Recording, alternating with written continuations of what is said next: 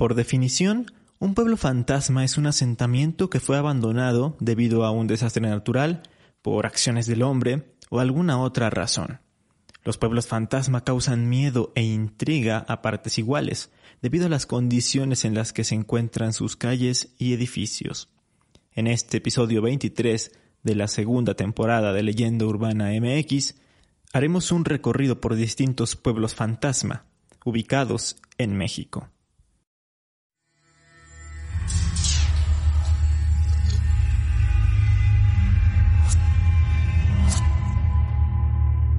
Esto es Leyenda Urbana MX con Ismael Méndez.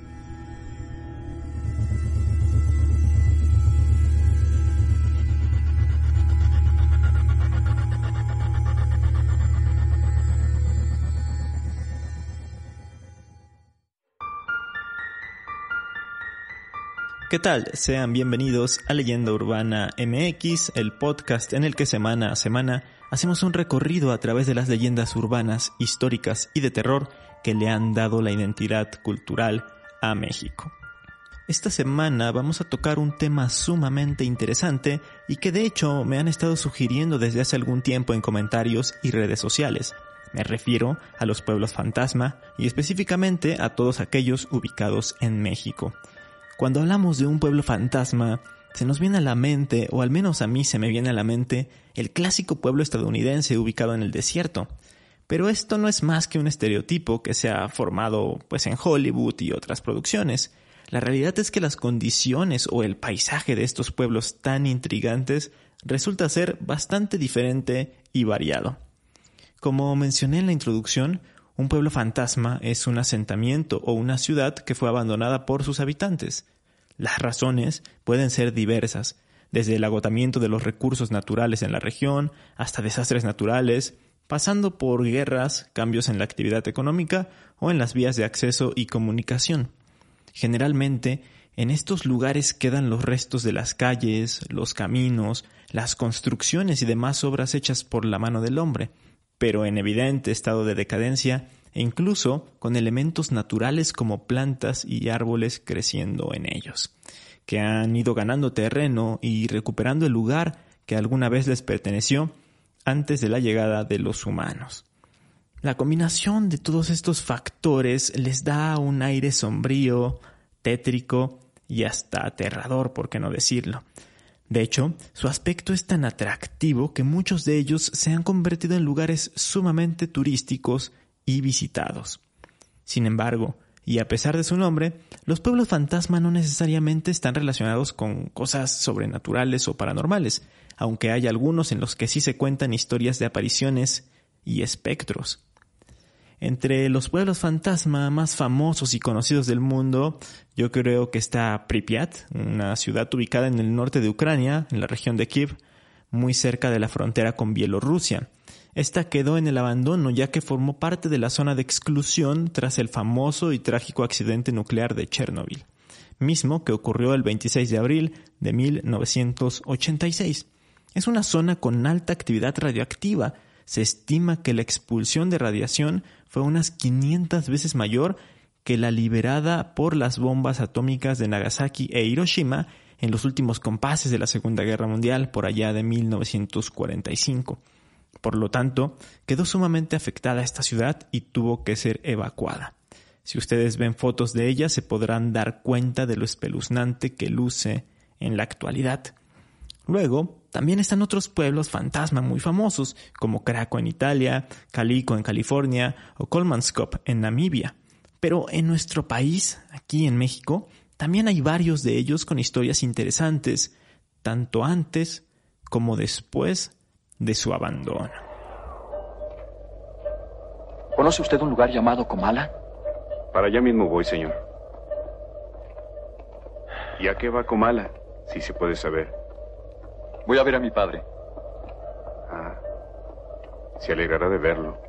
Después de tantos años que nadie viene por aquí. ¿Y qué trazas tiene su padre? Si se puede saber. No lo conozco. Solo sé que se llama Pedro Páramo. El más sonado de todos, aunque muchos no sepan que pertenece a la categoría de pueblo fantasma como tal, es Real de 14, ubicado en el estado de San Luis Potosí. Su nombre original fue Real de Minas de Nuestra Señora de la Limpia Concepción de Guadalupe de los Álamos de 14. La historia de este lugar se dice que comenzó en 1773, cuando los mineros Sebastián Coronado y Manuel Martínez hallaron una de las minas de plata más fructíferas del virreinato de la Nueva España. Aunque he encontrado otras fuentes en las que se menciona que desde antes ya existía ahí un pequeño pueblo minero y que alrededor del año 1777 se encontraron vetas más ricas y que fue a partir de ese momento en el que creció la actividad minera y a su vez pues también la ciudad tuvo un gran crecimiento y un gran avance. De hecho, me parece que por ahí viene el nombre del estado, ya que Potosí es una palabra que se refiere a riqueza extraordinaria o muy grande. Cuando estuve en Perú, un guía me comentó que en Bolivia existe una ciudad llamada Villa Imperial de Potosí, que perteneció al virreinato del Perú, y justamente también era una zona minera y con muchos recursos de ese tipo. Regresando a México, la búsqueda de minerales en esta región alcanzó su auge a principios del siglo XIX, llegando a ocupar el segundo lugar en el mundo que más producía plata. El primero era justamente la ya mencionada Villa Imperial de Potosí, en la actual Bolivia. Entonces, si todo marchaba tan bien en la zona, ¿qué fue lo que sucedió? Pues bien, en una ocasión, la excavación de la mina se topó con un manto acuífero subterráneo, este fue perforado accidentalmente y provocó una inundación en la mina.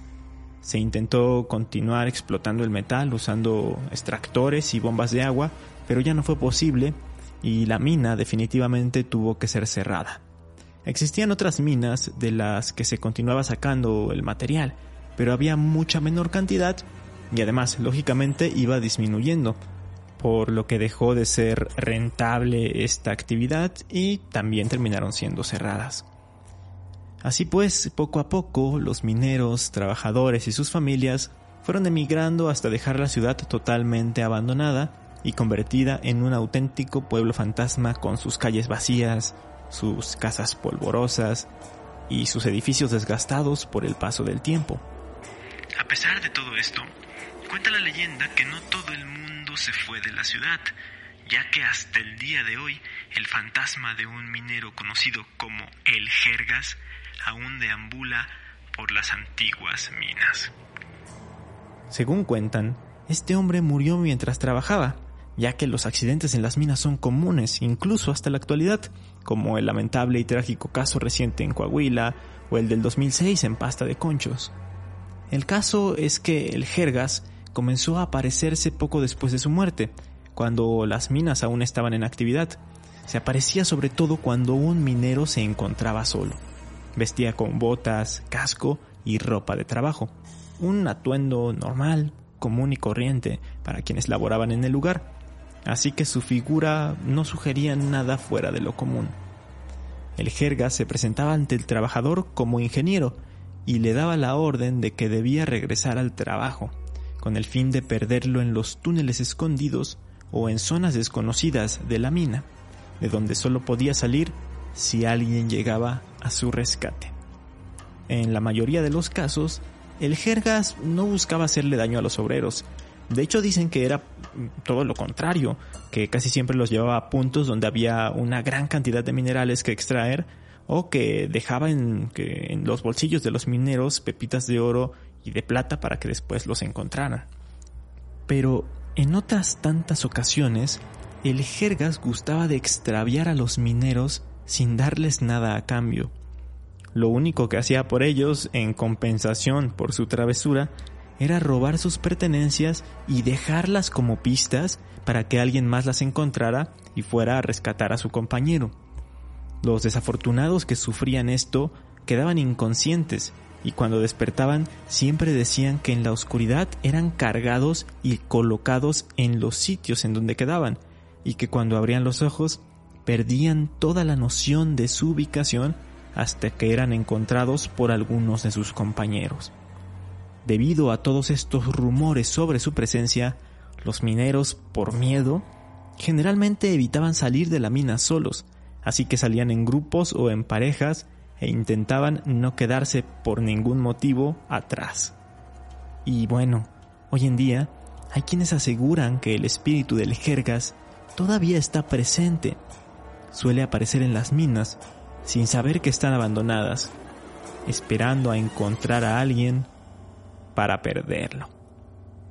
Incluso se ha llegado a comentar que en el túnel Ogarrio, que es el único acceso para entrar a Real de 14, y que es un túnel angosto y un tanto oscuro, de vez en cuando se llega a ver una luz que ilumina como lo hacen las clásicas lámparas que llevan en su casco los mineros, y se piensa que pertenece al Jergas. Actualmente, Real de 14 se ha convertido en un centro turístico bastante conocido y demandado, e incluso se incluyó dentro del programa de pueblos mágicos, así que es posible visitarlo sin ningún problema y hay muchas actividades que hacer ahí y en los alrededores. Sin duda, un obligado para todos aquellos que visiten el estado de San Luis Potosí, por su enorme belleza y todos los misterios que lo rodean. If you're looking for plump lips that last, you need to know about Juvederm lip fillers. With Juvederm Volbella XC and Juvederm Ultra XC, your lip look, whether it's subtle or bold, can last up to one full year with optimal treatment and no additional maintenance. Find a licensed specialist and see if it's right for you at juvederm.com today. That's J U V E D E R M.com. Add fullness to lips in adults over 21 with Juvederm Volbella XC or Juvederm Ultra XC. Do not use if you have severe allergies or a history of severe allergic reactions, or if you're allergic to lidocaine or the proteins used in Juvederm. Tell your doctor if you have a history of scarring or taking medicines that decrease the body's immune response or that can prolong bleeding. Common side effects include injection site redness, swelling, pain, tenderness, firmness, lumps, bumps, bruising, discoloration, or itching. As with all fillers, there's a rare risk of unintentional injection into a blood vessel, which can cause vision abnormalities, blindness, stroke, temporary scabs, or scarring. For full important safety information, visit juvederm.com. Ready to pop the question? The jewelers at BlueNile.com have got sparkle down to a science with beautiful lab grown diamonds worthy of your most brilliant moments. Their lab grown diamonds are independently graded and guaranteed identical to natural diamonds, and they're ready to ship to your door. Go to Bluenile.com and use promo code LISTEN to get $50 off your purchase of $500 or more. That's code LISTEN at Bluenile.com for $50 off. Bluenile.com code LISTEN.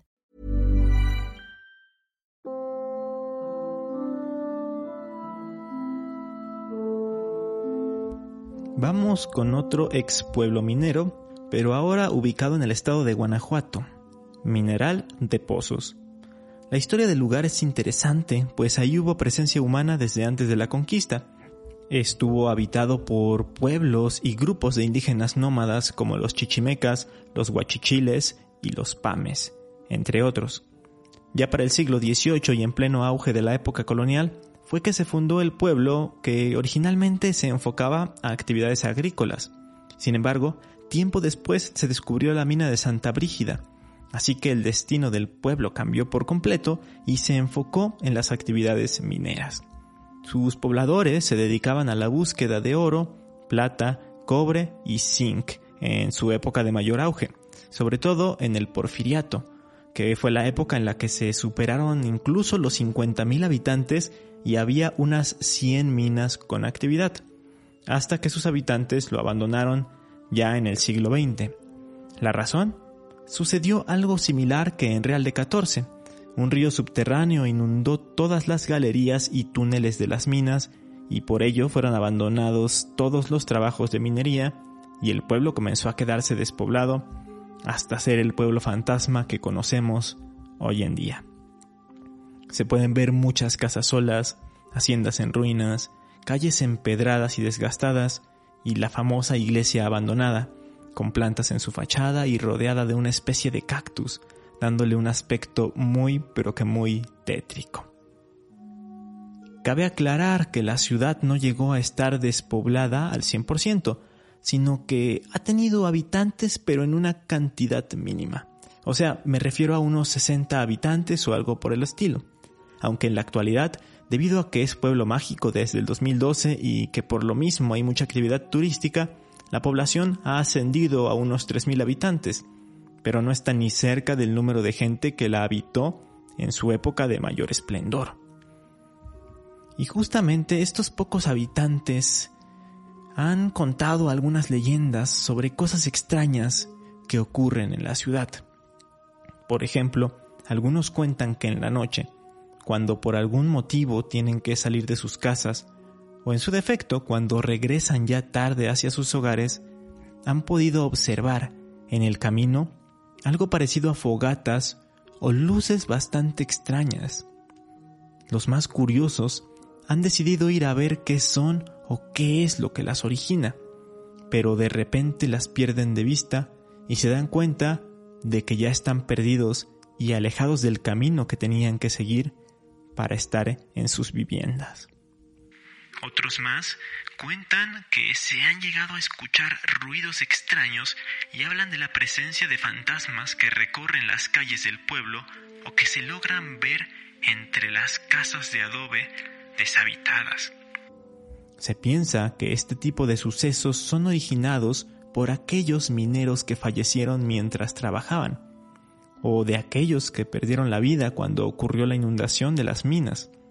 Es por eso que los pobladores se encargan de limpiar y adornar las antiguas tumbas que yacen en el cementerio de la región.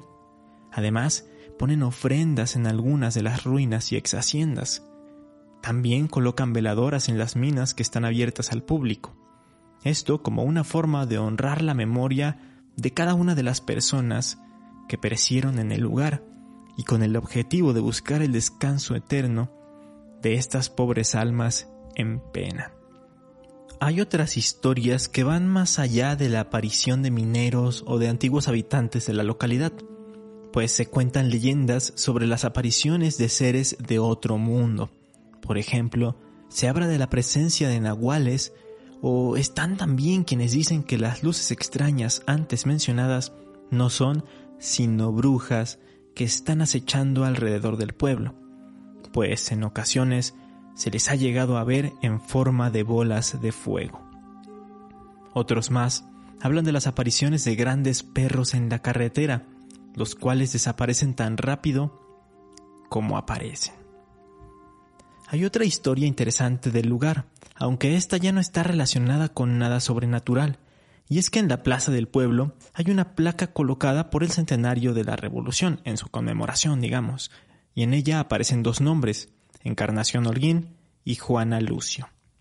Esta última, también conocida como Juana Gallo, apodo que se ganó por su carácter particularmente fuerte, durante la Revolución Mexicana se encargó de preparar el terreno para apoderarse del Palacio Municipal ubicado en las inmediaciones de Mineral de Pozos.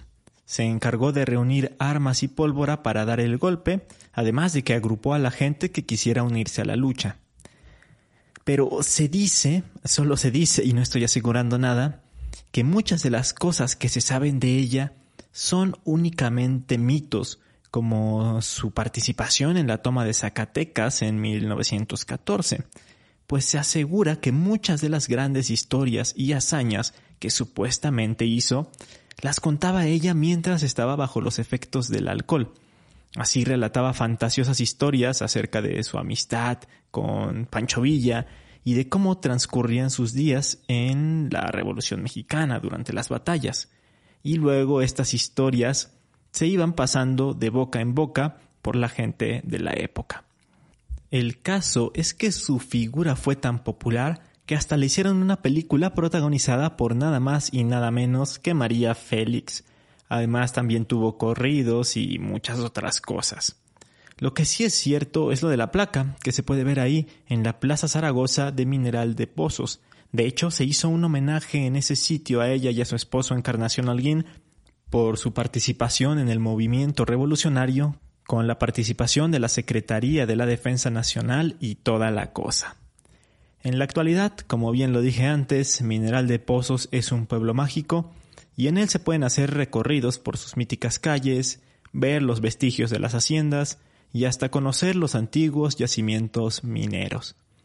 Un sitio perfecto para visitar para todos los amantes como yo de la historia y de las leyendas.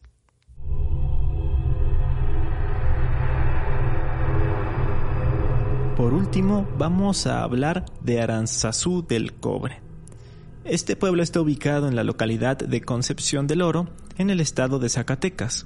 En su tiempo de bonanza estaba dedicado a, adivinaron, la actividad minera.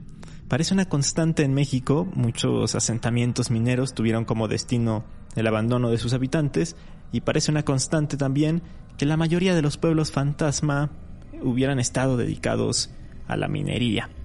Total, cuando aún estaba habitado y había mayor movimiento hace más de 100 años, se extraían materiales como oro, plata y cobre.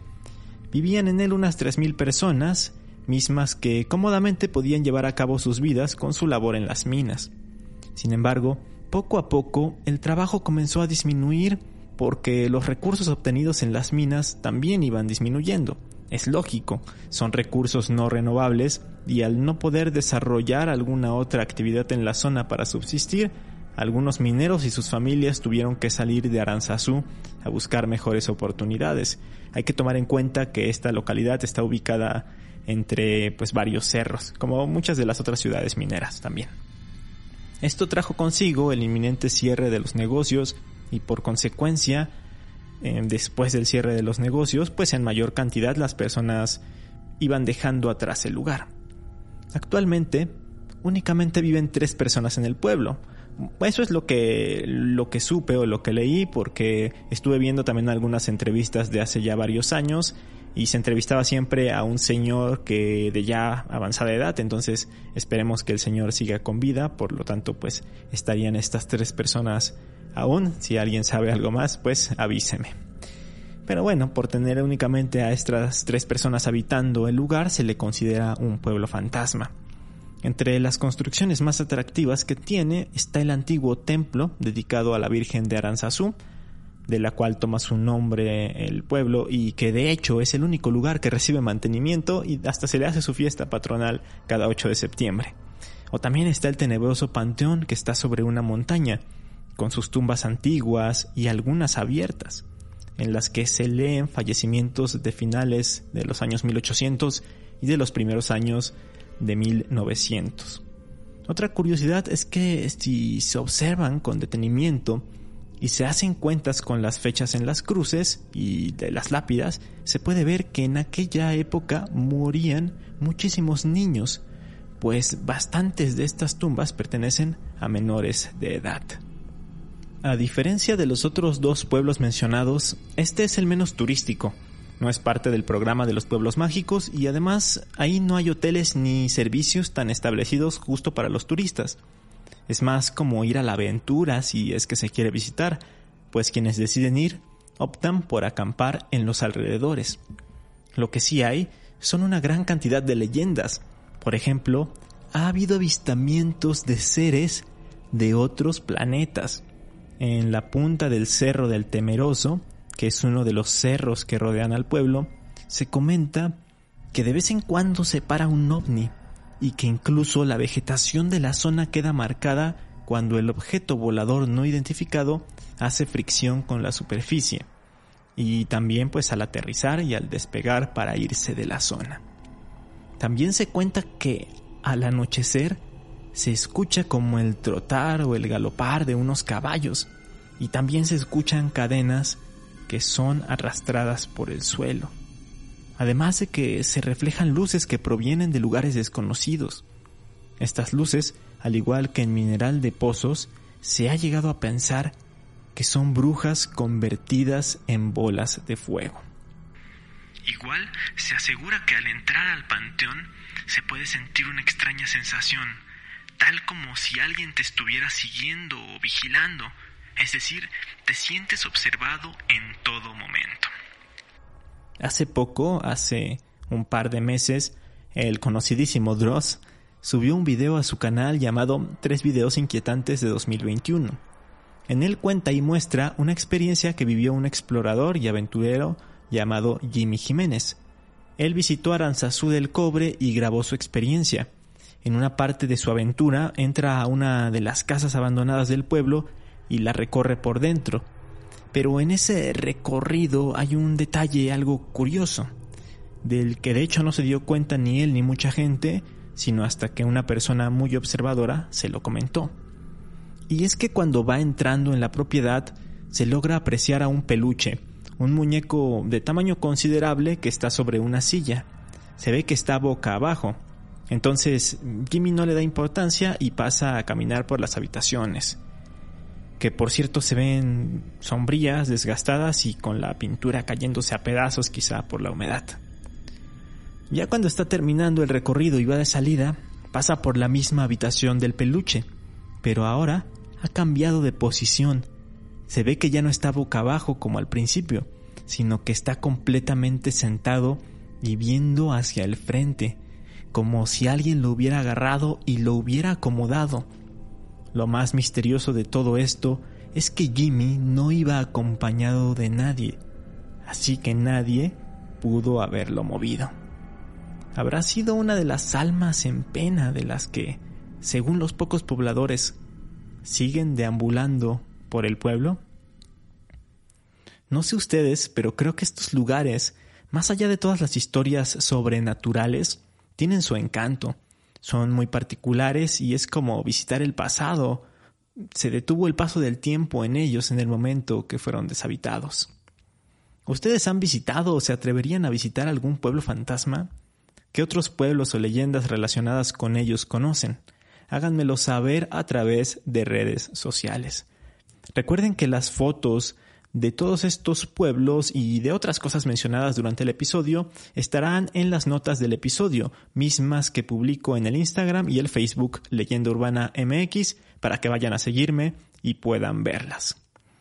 Mientras tanto, vamos con las recomendaciones.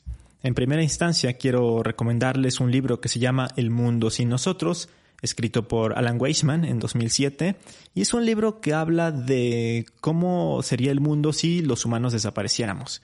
Te explica cómo pues la vegetación iría em, apoderándose de las ciudades y bueno, pues es más o menos lo que se puede ver en estos pueblos abandonados que pues la naturaleza toma el lugar que le pertenecía. De hecho, para, con este libro, Neil Druckmann y su equipo de Naughty Dog se basó o se inspiró para hacer los escenarios del conocido juego The Last of Us. Mm, luego está em, una película, la película de Pedro Páramo, que es la adaptación de la grandiosa novela de Juan Rulfo, se han hecho varias adaptaciones, pero la que les recomiendo es la de 1967, dirigida por Carlos Velo, con guion de Carlos Fuentes y fotografía de Gabriel Figueroa. Y se las recomiendo por el hecho de que fue grabada en Mineral de Pozos. Entonces varios escenarios de los que se ven en la película son este pueblo fantasma de Guanajuato, pues para que puedan verlo en una versión cinematográfica. Y ya que estamos hablando de Pedro Páramo, también lean el libro ya que esa Comala que describe Rulfo es una Comala mítica, es un pueblo muerto, lleno de fantasmas y de murmullos. De hecho, creo que debería ser un capítulo dedicado a esta novela corta porque es una maravilla. Y bueno, eso fue todo por el episodio de esta semana. Espero que les haya gustado muchísimo y ya saben, pueden recomendarlo a sus amigos y familiares para que también conozcan todas estas historias. Yo los espero aquí en Leyenda Urbana MX el próximo domingo. Hasta entonces.